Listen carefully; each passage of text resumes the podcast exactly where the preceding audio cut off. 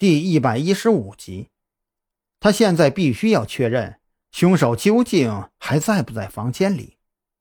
他才刚刚绕到房子左边，就看到一扇被打开的窗户，窗户上还飘着两个沾满了血的塑料袋。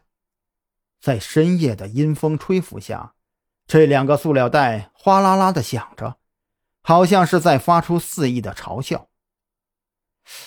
这是凶手套在鞋子上的东西，把这个拿下来以后，他再逃走就不会留下任何的痕迹了。张扬走过去，没有动两个塑料袋，仔细看了一眼，就在塑料袋内层看到了几根深色的毛发。跟刘健的案子如出一辙呀！凶手作案的时候脚上套着撕开的毛绒娃娃一类的东西，让人无法从他的脚印来推断他的身高和体重等信息。张扬顿时感觉有些头大。这几天以来，凶案是一件接着一件，临海市去年一年发生的凶案都未见得有这几天多。李栋带队过来，只用了不到二十分钟。刚下车，他就气急败坏地冲进院子。看到院子里有人，李栋本想破口大骂，不过很快他就认清了对面的人是张扬。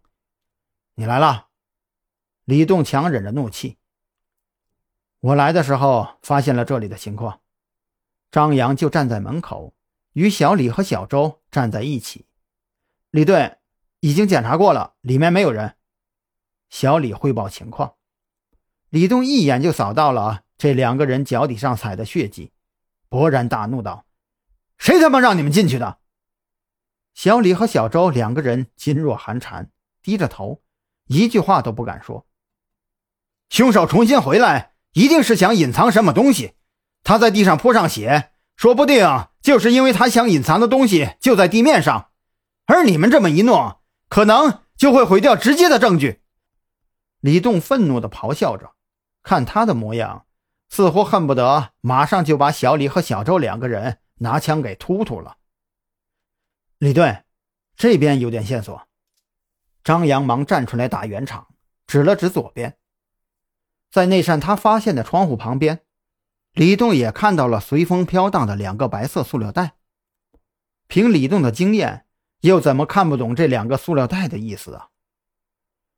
这是凶手在跟我们示威，更是嘲笑。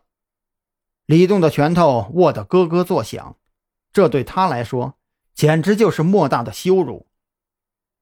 这两个袋子里有一些深色的毛发，张扬指了指塑料袋里面。李栋皱眉道：“是跟刘健那个案子一样吗？那个案子已经有结果了。”毛发都是一些劣质的毛绒玩具上的，而这种毛绒玩具啊，市面上实在是太多了，根本就不可能找到来源。但这总归是一条线索，哪怕希望再渺茫，都不能放弃啊！张扬已经把这个案件当成了特侦局的案子，自然会上心。指望凶手留下更明显的证据是不可能的，能抓住任何一点，都是侦破这个案子的希望。说的对，任何一丝线索都不能放弃。李栋点头表示认同。这个凶手还真是胆大，敢这样进出。他一定对自己有着极端的自信，更相信门外那两个废物不会发现他。也可能，张扬眯起眼睛，也可能他早就准备好了这些血，只是你们第一次来的时候，相对来说注意力都在二楼。他并不是在这房间里一进一出，而是在你们走后泰然自若的从这里跑了。有这个可能？